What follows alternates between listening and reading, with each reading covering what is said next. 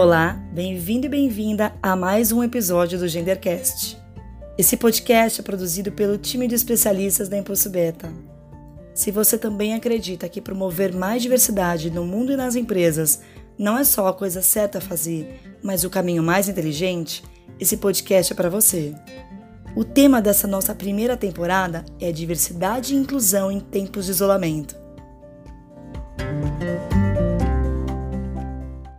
Meu nome é Renata Moraes e eu sou fundadora da Impulso Beta. Nesse episódio, nós vamos dar espaço e voz para uma conversa sobre um problema de saúde pública com raízes históricas e que exemplifica a urgência dos esforços pela equidade de gênero na nossa sociedade. A violência doméstica tem sido considerada uma pandemia invisível e se evidenciou ainda mais com o avanço do coronavírus no mundo.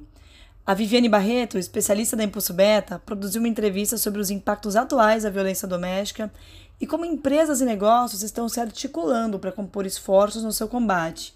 A nossa convidada, grande referência no assunto, é ninguém menos que Mafone Odara.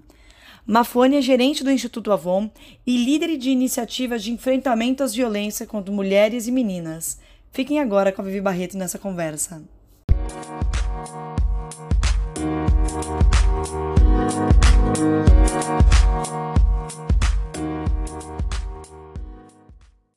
Meu nome é Viviane Barreto, eu sou psicóloga clínica, especialista em terapia familiar e casal pela Unifesp e acompanhando o aumento da violência doméstica na China por conta da pandemia da, da Covid-19 e já imaginando que o Brasil não seria diferente, eu passei a integrar uma rede de apoio de voluntárias multidisciplinar no atendimento a vítimas de violência doméstica.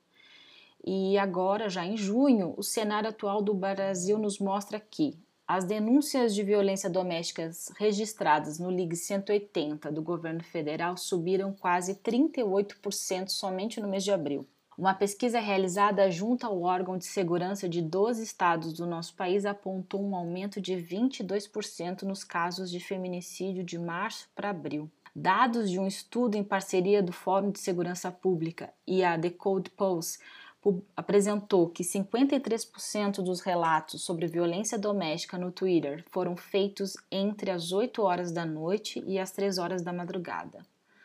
25% desses, dessas publicações foram feitas nas sextas-feiras e 67% feita por mulheres. O que é necessário para enfrentar a violência contra mulheres e meninas? Por que as mulheres aguentam tanto tempo a violência doméstica? Como as empresas atuam em conjunto com a sociedade e o governo para mudar esse cenário? E é sobre isso que a gente vai conversar hoje no episódio. Para nos dar suporte e levar nossa consciência sobre este tema, convidamos a Mafane Odara, que é psicóloga e mestre em psicologia do Departamento de Psicologia Social da USP. Ela é gerente do Instituto Avon e líder das iniciativas de enfrentamento às violências contra mulheres e meninas é ativista social e mãe. Seja muito bem-vinda ao Gendercast da Impulso Beta, Mafuane.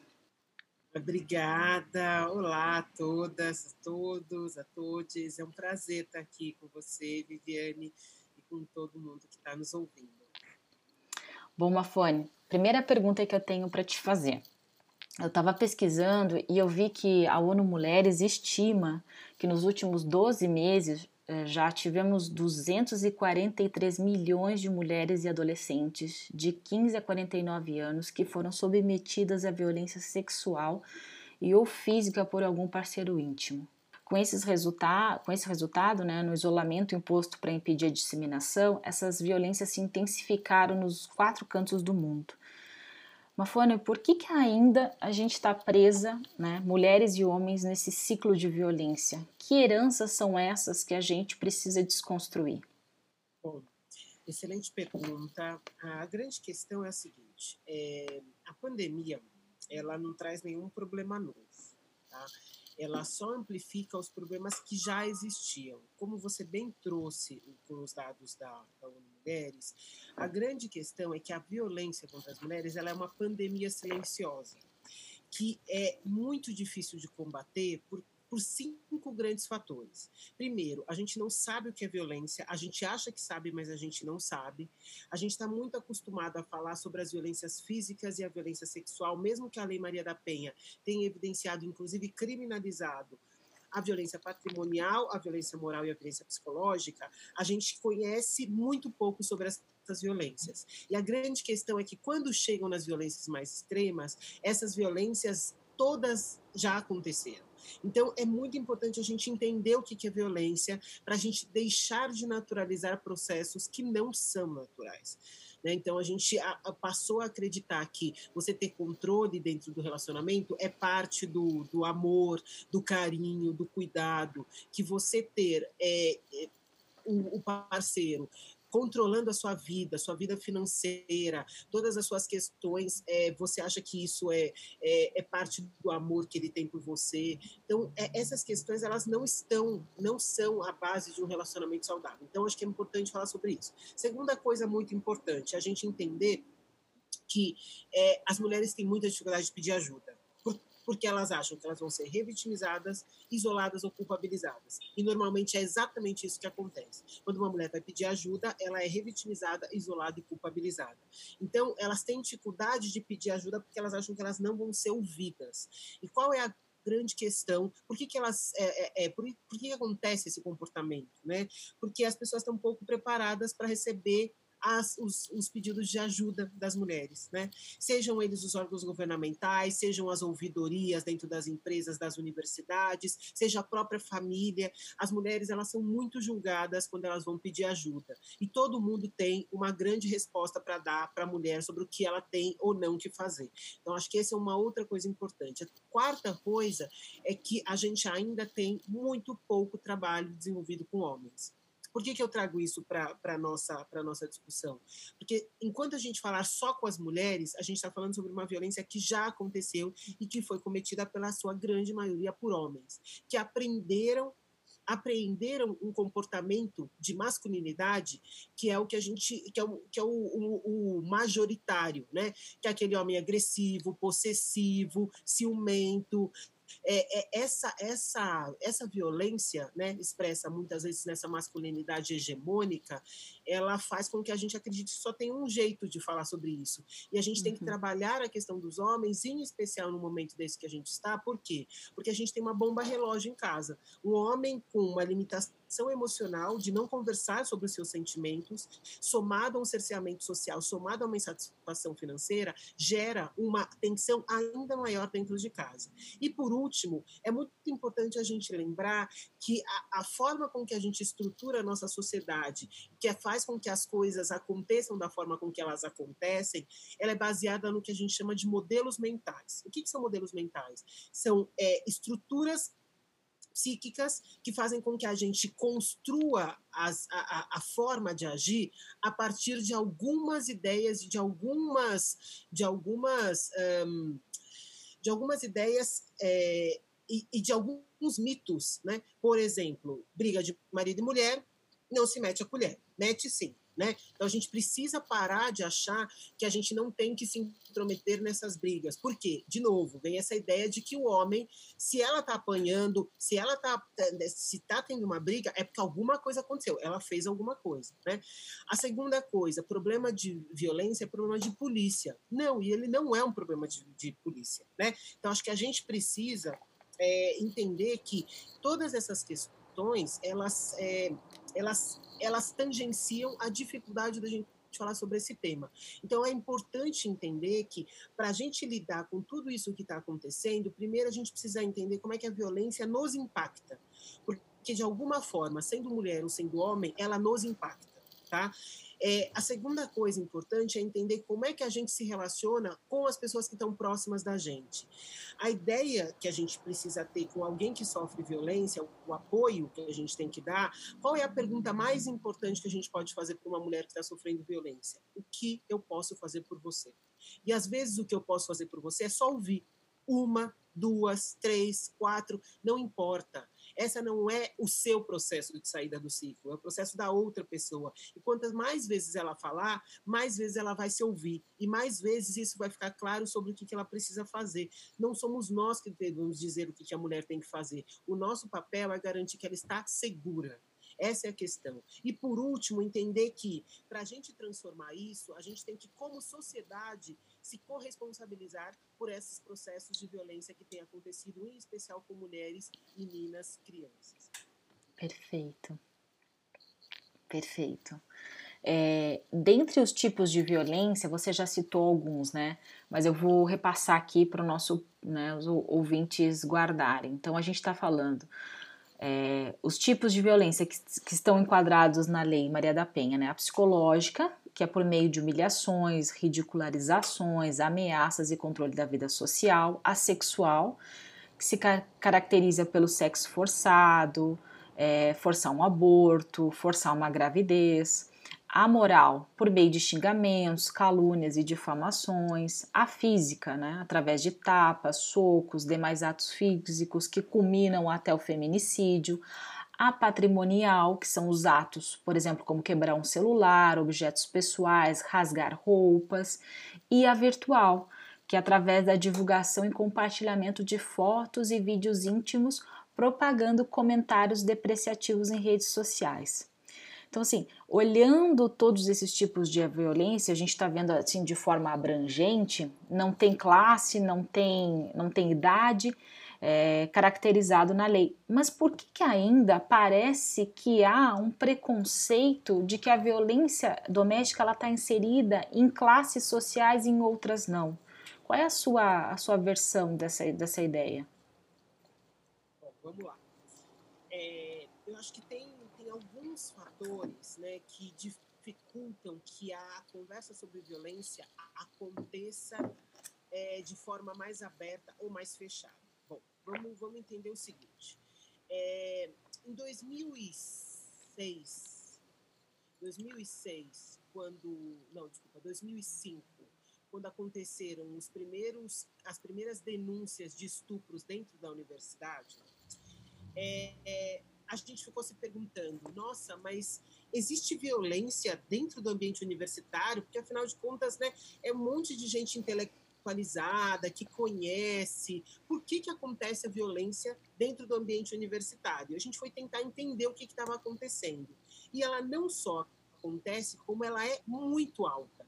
A grande questão é que quanto mais intelectualizado, quanto maior a, a, a, o acesso financeiro, né, a classe social, mais tabu você tem de falar sobre isso. Por quê? Porque a, a, a violência ela é automaticamente associada à pobreza, à baixa, à baixa escolarização, ou a, a, ao, ao, fato dela acontecer com determinadas ou, grupos raciais, por exemplo, o que é verdade, né? Você tem muito mais e uma intensidade maior acontecendo nas classes mais baixas e nos grupos que são minorizados, por exemplo, as mulheres negras. As mulheres negras estão nos piores índices de todos os determinantes sociais, inclusive os determinantes de violência. A questão do feminicídio, 60% das mulheres assassinadas são mulheres negras, a maior parte dela com baixa escolarização. Então, você tem sim a, a, a, expressão da violência acontecendo de formas diferentes nos determinados grupos. A grande questão é que ela não acontece só nesses grupos. E você tem aí toda uma dificuldade de falar como eu, uma mulher esclarecida, com dinheiro, estou submetida a isso. Né? Então é isso, é, essa é a dificuldade. A violência ela não escolhe classe social, ela não escolhe, não, não escolhe grupo étnico, ela acontece em todas as classes sociais e com todas as mulheres. A grande questão é qual, como é que a gente identifica qual é a violência que a gente está sofrendo. Porque é, é, quando acontece, por exemplo, os feminicídios com uma mulher que é de classe alta, a gente se choca ainda mais porque a gente fala como é que ela deixou, é, é como é que ela não percebeu que isso estava acontecendo né? Porque a gente acha que é uma questão racional. E a grande questão, e por isso é tão importante falar sobre os diferentes tipos de violência, é que a, o, o, grande problema da, da violência, ele está na primeira violência que se instaura, que é a violência psicológica. Uma vez aprisionado psicologicamente, é muito mais difícil para essa mulher sair do ciclo da violência. Por quê? É, o que, que acontece? A violência é um ciclo. Então, ela começa com um tensionamento, esse tensionamento gera uma agressão violenta, essa agressão violenta gera um momento de arrependimento, de culpa, de promessas de que não vai acontecer. Essa mulher acredita, eles vivem uma lua de mel, uma segunda lua de mel, que a gente diz, um momento de calmaria até que acontece de novo. e de novo, e de novo, e de novo. E cada vez que essa mulher passa pelo ciclo da violência, ela vai é, desenvolvendo uma questão que a gente chama de síndrome do desamparo aprendido. Ela vai aprendendo que ela não consegue sair desse ciclo. E aí, é, em algum momento, ela se pergunta por que, que eu faço, por que, que eu permaneço aqui? E ela para de saber por que, que ela faz isso. Porque ela está tão comprometida psicologicamente e tão aprisionada psicologicamente que ela não consegue perceber, inclusive, o risco de ser assassinada. Então, a grande questão é que, se a gente não identificar os diferentes tipos, se a gente não conhecer o ciclo da violência e se a gente não souber de que nenhuma mulher está isenta de passar por processos de violência, a gente não vai conseguir quebrar esse ciclo. E uma coisa importante para a gente entender é o seguinte: querendo ou não, em algum momento, ou a gente já passou, ou a gente está passando, ou passará por alguma situação de violência. Nesse momento, por mais bacana que seja o nosso relacionamento, por mais interessante que seja a nossa relação, por mais conversas que a gente tenha, os processos de transformação que a gente está vivendo, eles têm colocado em xeque uma série de acordos que a gente tem feito na sociedade e que antes valiam e agora não valem mais. Vou dar um exemplo para você. É, então, assim, o que, que acontece? A pandemia, ela traz um novo cenário. Com novos cenários, a gente precisa reacordar os combinados. E a gente tem uma relação que é muito. A minha relação com meu parceiro é uma relação de muita parceria, de divisão do trabalho doméstico, de divisão do cuidado e da educação dos filhos. Ele tem um horário muito mais flexível que eu, então ele fica muito mais responsável pela casa e pelos filhos. Então a gente estava super bem azeitado ali, estava tudo funcionando, até que chegou a pandemia. Quando chegou a pandemia, eu me vi muito sobrecarregado. Né? É, com o trabalho doméstico, com o cuidado das crianças, com a educação, querendo jogar ele pela janela e eu não sabia exatamente por quê, né? E aí eu me dei conta de que os acordos que a gente tinha feito eles não funcionavam mais e que a gente precisava reacordar. Então esse processo não acontece só por causa da pandemia, acontece com qualquer transformação. Se essa mulher começa a trabalhar num lugar onde exige mais, se esse parceiro começa a ter uma relação de trabalho em que ele é mais exigido, então os acordos eles precisam ser feitos e refeitos a todo momento. E a gente esquece disso. A gente acha que uma vez que a gente acordou, tá tudo certo, aí todo mundo já sabe o que tem que fazer. Não é assim que funciona. Então, eu acho que a grande, a grande, é, é, a grande chave, a grande transformação ou mudança que a gente precisa entender é que os relacionamentos eles não são e ele fala sempre isso, né, o meu, meu marido. Ele fala, não existe relacionamento para sempre a gente tem que se reconquistar todos os dias, porque é esse o exercício. Cada dia é diferente, cada momento a gente cresceu e aprendeu outras coisas e desenvolveu outras relações. Então, a gente precisa conversar sobre essas coisas. Perfeito, Mafone, obrigada. É, eu capturei alguns dados aqui e eu vou dividir com você para a gente construir essa pergunta, né? Então, um estudo global da Endelman apontou um aumento da desconfiança das pessoas em relação à capacidade de ação do poder público, havendo uma transferência dessa confiança às empresas, onde 73% acreditam que as empresas são importantes para liderarem mudanças na sociedade. Fazendo um recorte específico sobre a violência como uma mudança social em propagação, a gente tem um estudo da Talents Group, realizada com 311 empresas brasileiras em 2019, apontando que 19% das empresas combatem a violência contra a mulher. Deste total, 11 declararam que este engajamento se dá por meio de campanhas de sensibilização e conscientização. E para a gente fechar, um outro dado, né? Segundo a ONU Mulheres, o custo global da violência contra as mulheres já havia sido estimado em aproximadamente um trilhão e meio de dólares, né? Antes de tudo isso, né? Antes da pandemia. Quais ações as empresas podem tomar para apoiar e conscientizar seus funcionários a respeito da violência doméstica? Excelente. É, eu sou, eu venho do eu venho da sociedade civil. Tá? Eu sou uma ativista em direitos humanos e eu trabalhei por 20 anos dentro de organizações sociais, é, garantindo e pensando estratégias e políticas para a redução das desigualdades, em especial de gênero e raça. Tá? Eu fiz a minha transição para o mundo corporativo há cinco anos. E quando eu cheguei no mundo corporativo, eu encontrava falas como aquelas que eu mencionei na primeira pergunta briga de marido e mulher, isso não é da nossa responsabilidade, isso acontece entre quatro paredes, a violência contra as mulheres é problema de polícia, a gente não devia se meter. E eu ficava me perguntando, mas por que que a gente, por que que a gente, como é que a gente conseguia separar a mulher que estava sofrendo uma violência dentro de casa da mulher que está vindo trabalhar. Os efeitos, eles se transferem. Mas, né, enfim, eu tinha muita dificuldade de conseguir compreender isso. Então, há, há cinco anos atrás, eu conseguia contar nas, nos dedos de uma mão o número de empresas que olhava para esse tema, tá? A partir de 2016, 2017, acontecer, começaram a acontecer os casos graves de violência dentro das empresas que, que eu chamo de casos graves? O assassinato das mulheres, pelo fato delas serem mulheres e eram pessoas muito importantes dentro das empresas.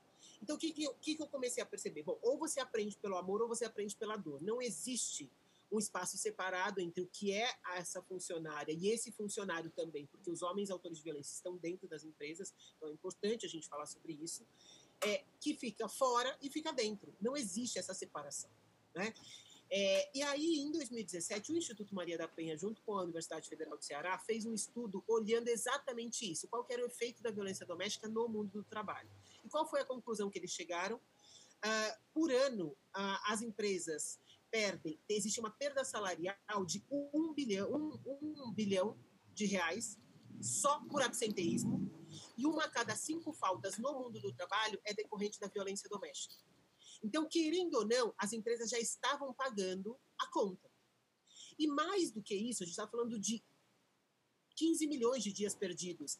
Mais do que toda essa questão, toda a dificuldade que as mulheres têm em ser produtiva quando ela não consegue se sentir segura no lugar onde ela está de trabalho você tem 34% das mulheres sofrendo assédio sexual dentro da empresa, e esse é um tema super tabu para se falar dentro da empresa, porque afinal de contas, ela que entendeu mal, ela que não consegue compreender. Então, tem todo um cenário que começou a se abrir.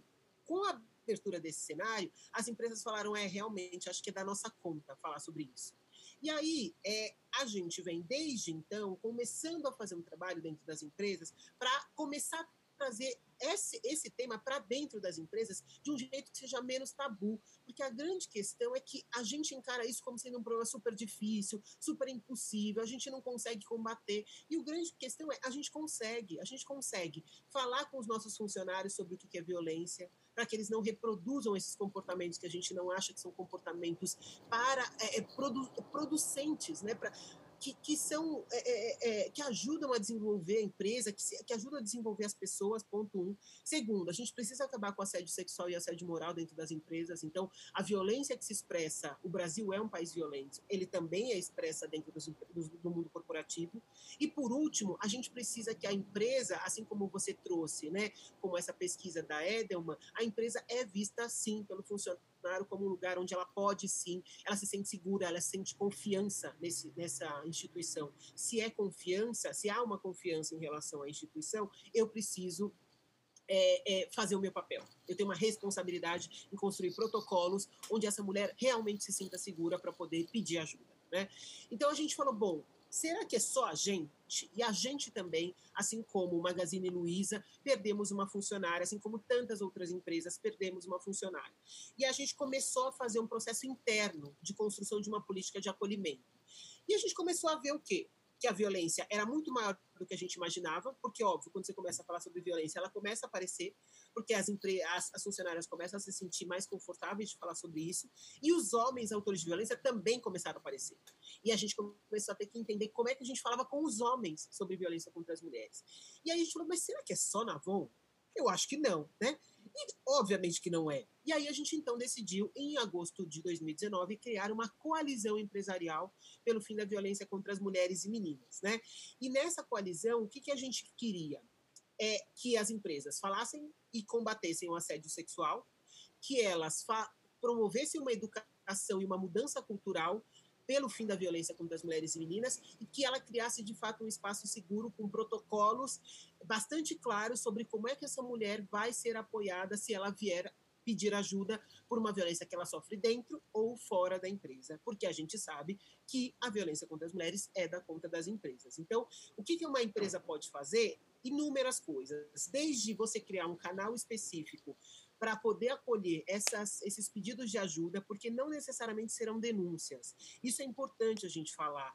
A violência contra as mulheres, o pedido de ajuda não começa com uma denúncia. A gente precisa parar de associar um pedido de ajuda à denúncia. Por quê? Porque para essa mulher denunciar, ela precisa ter musculatura emocional e ela precisa estar muito segura de que ela vai ter comida, abrigo, segurança para denunciar. Por quê? Porque a vida dela não fica mais fácil depois de denunciar. Ela precisa denunciar, é super importante que ela faça a denúncia, porque é aí que você começa a conseguir responsabilizar os autores de violência. Mas ela precisa estar muito segura e forte emocionalmente, porque senão ela não, ela vai querer retirar. E aí todo aquele processo que a gente construiu, a gente vai por água abaixo. Então, é importante que ela peça ajuda. Uma vez que ela pediu ajuda, vamos criar estruturas psicológicas e jurídicas para acompanhar essa mulher ao longo desse caminho. Ela tem que ter uma rede de apoio.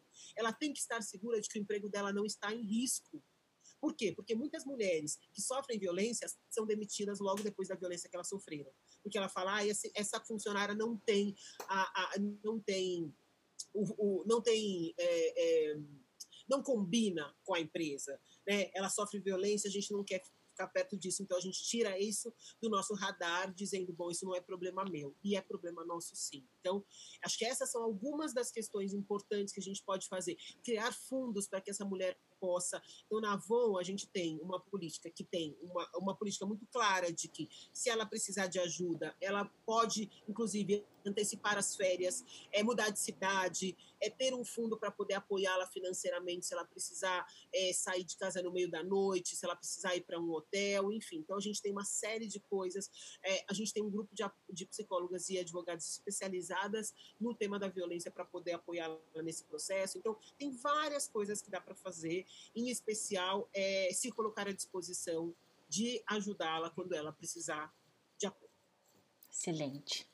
Então compartilha, né? Você já mencionou sobre a, a coalizão, né? Então conta pra gente aqui um pouquinho quais são os resultados e os impactos que vocês já estão colhendo, né? E o que, que você tem percebido assim que são barreiras na hora de implementar algumas ações em combate à violência nas empresas.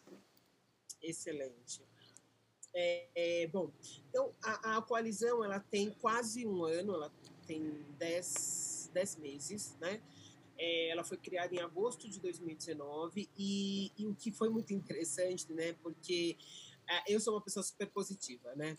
E na época da criação da coalizão, as pessoas falavam assim: não, Mafone, não vai ter quase nenhuma empresa querendo entrar nisso, é muito difícil, é um tabu. Eu falo, gente, as empresas só não sabem como falar sobre isso, mas não tem, não, não tem possibilidade. 60% da, da mão de obra dentro do mundo corporativo é feminina, mesmo que seja só por essa questão de você ter muito mais mulheres, né, como mão de obra é, e como parte da força de trabalho, na verdade, né, é, feminina, as empresas precisariam falar sobre isso. Ah, eu acho que vai ter umas 20 empresas aí no lançamento. Tá bom, vamos fazer um bolão, né? E, e, aí foi muito interessante, porque no dia do lançamento tinha 140 empresas querendo saber o que, que elas podiam fazer. E aí, é, é, isso mostra para gente que você tem um campo, mas a, a questão da comunicação, ela interfere bastante também. Você encontrar a melhor forma de trazer o tema para que ele não seja um tema pesado, para que ele não seja um tema específico, para que ele não seja compreendido como uma coisa difícil, facilita a discussão sobre isso. Porque o que dificulta as pessoas a entrar nesse tema é que elas falam assim, ah, eu não estou preparada para isso. E a gente nunca vai estar. Tá porque a gente nunca sabe quais são os elementos. Então, assim, desde que a gente criou a nossa política em 2017 até hoje, ela já sofreu quatro modificações, porque cada vez surge uma, uma, uma, uma situação nova que a gente não tinha previsto. E a gente não pode deixar de considerar isso, porque esses pontos ajudam a gente a avançar no tema, avançar e encontrar outras formas que a gente não tinha visto. Está tudo certo. A gente não precisa ter todas as respostas, né? É, é, é na construção do caminho que a gente vai encontrando essas respostas. E aí, é, nesse caminho que nós tivemos, hoje, então, assim, no lançamento a gente teve 140 participantes do lançamento. No dia do lançamento, aproximadamente 60 ou 70 empresas assinaram o seu compromisso a coalizão. Esse compromisso é um compromisso de estabelecer uma, uma, uma, um plano de trabalho voltado para aqueles três pilares que eu trouxe: combate ao assédio sexual, protocolos de apoio e acolhimento às mulheres que sofrem violência e educação pelo fim da violência. São esses três. Né? A empresa vai definir como, de que forma e que, em que tempo fazer isso. Então, acho que é a questão de assumir esse compromisso. Então, você tem empresas que estão no 1 e vão para o 2, você tem empresas que estão no 5 e vão para o 6, você tem empresas que estão no 9 e vão para o 10. Então, cada empresa está num nível de maturidade institucional para poder avançar mais ou menos com relação ao tema, mas é, é fundamental que ela assuma o compromisso. E aí, ao longo desses 10 meses, Hoje a gente está com 108 empresas fazendo parte da coalizão, com iniciativas super bacanas. Dessas, 12 criaram protocolos específicos de enfrentamento à violência contra as mulheres, o que para a gente é um número super interessante, porque é, é, é, é, assumir que as questões de gênero elas são, é, é, elas são estruturantes dentro da política das instituições, então é super importante quando você consegue fazer essa institucionalização. É, e a gente tem tido resultados em termos de comunicação e de campanhas incríveis. A gente tem 75% das empresas participando de ações de comunicação para falar mais sobre isso. É, inclusive hoje, dia 22 de junho, nós temos uma grande ação sendo feita com o Grupo Pão de Açúcar. O Grupo Pão de Açúcar é parte da coalizão desde o começo e agora, durante a pandemia, eles desenvolveram, a equipe toda desenvolveu um conjunto de ações de comunicação para chegar até as consumidoras. Então, eles colocaram, a gente criou um aplicativo, um, a gente criou uma assistente virtual por WhatsApp, que uhum. ajuda e conecta as mulheres que estão precisando de ajuda a recursos para ajudá-la, desde cestas básicas, corridas gratuitas para sair no meio da noite para pedir ajuda, é, serviços públicos que ela pode buscar se ela estiver sofrendo alguma violência, a, a, abrigamento em hotéis tem uma, uma tarifa solidária para as mulheres que estão sofrendo violência ou casas de passagem. Então, a gente criou uma série, um conjunto de, de, de recursos para que essa mulher consiga ser ajudada se ela precisar de apoio é, de forma mais urgente ou menos urgente.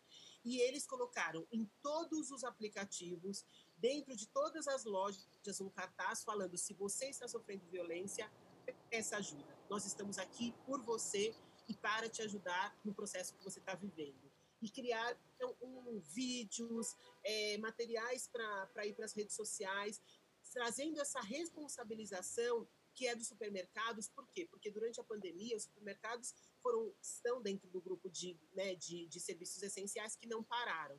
E muitas mulheres têm estado nos supermercados, então eles recebem aí em torno de 33, de 50 milhões, desculpa, eles recebem 50 milhões de clientes por mês dentro das suas lojas. Então, a gente também está colocando, criando esse espaço virtual dentro dos aplicativos e dentro das lojas para que as mulheres possam se sentir acolhidas também nesse espaço. Então, é esse tipo de ação que a coalizão se propõe. A corresponsabilizar as empresas pela transformação e pela criação de um mundo sem violência para mulheres e meninas. Que iniciativa poderosa, gigante, né? Sim. Só vem a somar. E aí, é, Mafone, me conta uma coisa, como que as empresas fazem é, para fazer parte da coalizão? Quais são os critérios de elegibilidade? Bom, é, para fazer parte da coalizão, as empresas elas têm que assinar uma carta de adesão que tem alguns compromissos. O primeiro dos compromissos é assumir um plano que está pautado nos três pilares. É, o segundo é reportar periodicamente os resultados das suas ações para enfrentar a violência contra as mulheres. Ele não tem nenhum compromisso financeiro de antemão, o compromisso financeiro vem no decorrer do desenvolvimento das ações, é, das iniciativas e conforme a empresa acha que faz mais sentido ou menos sentido trabalhar esse tema. É, e, a, e acompanhar os treinamentos e e as campanhas de e aderir às campanhas de comunicação. É isso, né? Para você fazer parte, basta mandar um e-mail falando, olha, quero que a minha empresa faça parte, quero conhecer mais. E a gente entra em contato, mandando as informações, marcando uma reunião, explicando como é que a, a, coalizão funciona, os treinamentos são mensais, eles têm os temas já todos definidos até o final do ano, então você consegue se organizar, saber quem da sua equipe pode participar, porque tem um que faz mais sentido a equipe de comunicação, outro que é a equipe de RH, enfim, então é, é, cada empresa decide aí qual vai ser o seu, o seu caminho. E o, o e-mail para saber mais sobre a coalizão é coalizãoempresarial.avon.com. Coalizãoempresarial.avon.com. E aí, eu queria só trazer é, é, um elemento em relação a, a, a, esse momento que a gente está vivendo, né? Que eu acho que você trouxe, Viviane, um, ponto importante. A gente é, já vinha com um processo bastante complexo em relação ao desenvolvimento e implementação de políticas de acolhimento, proteção é, das mulheres em situação de violência, mulheres e meninas. E com a pandemia, esse quadro de sucateamento se agrava ainda mais. Então, a gente está criando uma série de iniciativas como o programa Você Não Está Sozinha, que é esse programa que tem esse conjunto de recursos para poder apoiar as mulheres, mas também pensando como é que a gente pode ir mais longe em relação a isso. Então, a gente criou um fundo emergencial de é, 10 milhões para que esse com esse fundo a gente consiga apoiar não só as iniciativas e, e a, a, urgência dos problemas, por quê? Porque as mulheres são as mais afetadas pela pandemia e as que vão sofrer ainda mais com as consequências dela em 2021 e 2022. Então, a gente criou esse fundo de emergência para assistência dessas mulheres, mas também para a construção de um legado que ajude no processo de manutenção das políticas e dos serviços de proteção e acolhimento das mulheres em 2021. Então, as empresas que também estiverem interessadas em querer fazer parte desse fundo, querer entender mais como pode contribuir, porque uma sociedade só vai ser boa para todo mundo se ela for boa para as mulheres, em especial as mulheres negras e as crianças. Então, a gente precisa se corresponsabilizar e pensar junto. O que a gente pode fazer? O Brasil, em 2018, captou, só com investimento social privado, 3,6, 3,8 bilhões é, de reais para o desenvolvimento das ações. Só nos primeiros cinco meses desse ano, nós captamos 5 bi. Então, existe aí uma grande chance, um grande, um grande caminho e uma grande possibilidade da gente ampliar os recursos para as mulheres, porque mesmo tendo ampliado para 5 bi, a, a menor parte desses recursos está indo para as mulheres. Então, isso é uma grande preocupação que a gente tem. Perfeito. Muito obrigada. Ótimo te ouvir né? Todos os dados que se apresenta, tudo tá tão encadeado na tua fala, né? E, e que estejamos todas juntas e juntos para a gente transformar esse cenário, né? Que a gente consiga elevar a consciência de todas e todos. Acho que esse é, é pelo menos é a minha missão de vida, né? Independente de onde eu tô. Então, tamo junto. Maravilhoso, maravilhoso. Que bom te ter aqui, Mafone. Muito obrigada, viu? Imagina, obrigada a vocês, parabéns pelo trabalho. E é isso que você disse, vamos juntas, né? Eu costumo dizer que na matemática da vida, um mais um tem que dar três. Porque só assim a gente vai conseguir construir alguma coisa que é ainda mais poderosa do que o que cada uma de nós consegue fazer sozinha, né? E acho que esse é o exercício, que a gente consiga se corresponsabilizar, porque nenhuma de nós tem a resposta é, sozinha nenhuma de nós vai conseguir fazer a transformação sozinha, mas juntas a gente consegue somar e, e entender que todo o esforço que a gente está fazendo é para uma sociedade melhor para todas as pessoas, porque quando ela for melhor para as mulheres, ela vai ser melhor para todas as pessoas. Então, contem com a gente, obrigada pelo trabalho que vocês desenvolvem e a gente segue, porque a jornada é longa. É longa. E a gente precisa de fôlego para conseguir trilhá-la, né? Então, Sim também vamos tomar muito cuidado com a gente, cuidar de cada uma de nós, a saúde emocional. Eu também, como psicóloga, assim como você, tenho me preocupado muito com essa questão da saúde emocional das pessoas. Eu costumo dizer que a gente está no meio de um tsunami, né? E um tsunami é isso, a gente está ali tentando sobreviver. Tem algumas pessoas que conseguem tirar um pouco a cabeça da água e aí a gente consegue respirar um pouquinho, mas já entra no meio daquele turbilhão. E o problema é que depois que o tsunami passa, ele deixa um rastro. E se a gente não estiver fortalecida nesse momento que a gente está e cuidando, a gente não vai ter fôlego para depois. Então, é muito importante tomar cuidado com as cortinas de fumaça, é muito, muito importante tomar cuidado com o que é essencial, quais são as coisas importantes, o que, que realmente importa nesse momento, para que a gente não seja pega e a gente morra na praia, literalmente. Né? Então, é, o meu exercício diário tem sido esse, de encontrar quais são as priorizações, de poder ajudar as pessoas a reduzir essa, essa tensão, para que a gente consiga sair mais fortalecido de tudo isso. Que honra ter a Mafane com a gente. Esse episódio foi primordial para que todos e todas possamos repensar nossas heranças sociais e falar dessa pandemia que para nós aqui da Impulso Beta não é nada invisível. E vocês que estão nos ouvindo, faça parte dessa maré de transformação cultural. Leva essa conversa para tuas redes de relacionamento e fica atenta e atento aos sinais de violência, porque juntas e juntos somos muito, mas muito mais.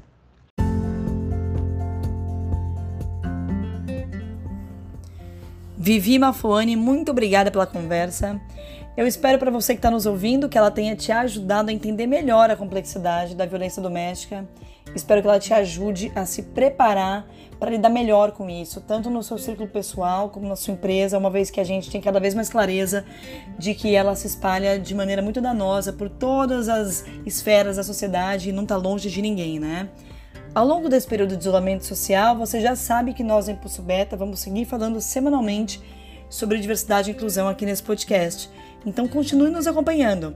Fique por perto, nos acompanhe também nas redes sociais, no LinkedIn, Facebook Instagram, sempre pelo arroba Impulso Beta. Um forte abraço, um grande beijo à distância, até logo mais.